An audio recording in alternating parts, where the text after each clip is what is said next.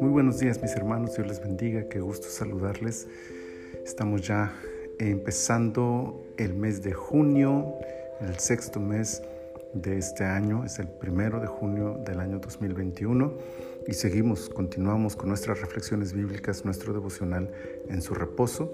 Estamos en la temporada 4 y ahora nos corresponde revisar el episodio 13, el capítulo 13 de números y he escogido el versículo 30 para nuestra lectura que dice, entonces Caleb hizo callar al pueblo delante de Moisés y dijo, subamos luego y tomemos posesión de ella, porque más podremos nosotros que ellos. El informe que los espías israelitas dieron a Moisés y al pueblo tenía tintes dramáticos, extremista, pues traía noticias emocionantes por un lado y alarmantes por el otro. Pero al final su conclusión resultaba negativa y pesimista. Sin embargo, en ese momento donde la mayoría de los espías concluían su informe de manera alarmista, un hombre se levantó para ir contracorriente. Caleb hace callar al pueblo, con la intención de que la crisis por el mal informe se detuviera. Caleb sabe que necesita hacerse oír. Detiene la murmuración y eleva su voz. Su mensaje es diferente. Él ve todo desde otra óptica. Su visión es optimista y llena de fe. Las condiciones a nuestro alrededor pueden ser negativas y el futuro nada halagador. Sin embargo, el cristiano tiene que aprender a callar las voces internas y externas que le hablan de fracaso y escuchar lo que Dios tiene que decirle. Dios tiene siempre una palabra de fe, de esperanza para su pueblo, y esa es la palabra que debemos escuchar.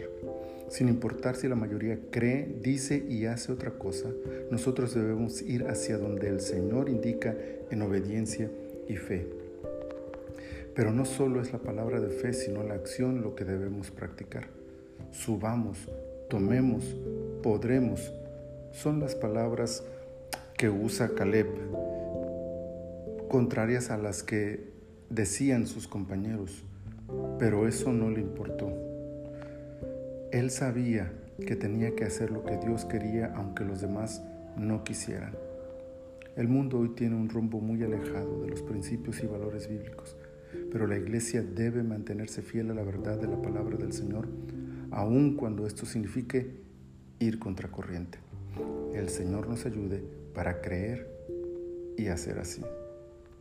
Bendito Dios, muchas gracias por este día y gracias por esta palabra. Edifica nuestros corazones, bendícenos y haznos, Señor, aprender y recordar que aunque tengamos que ir contracorriente, obedecerte a ti y seguir tu voluntad siempre será mejor para nuestras vidas. Gracias, Señor, por tu palabra y gracias por esta reflexión. En el nombre de Jesús. Amén. El Señor les bendiga y les regale un día maravilloso en su presencia.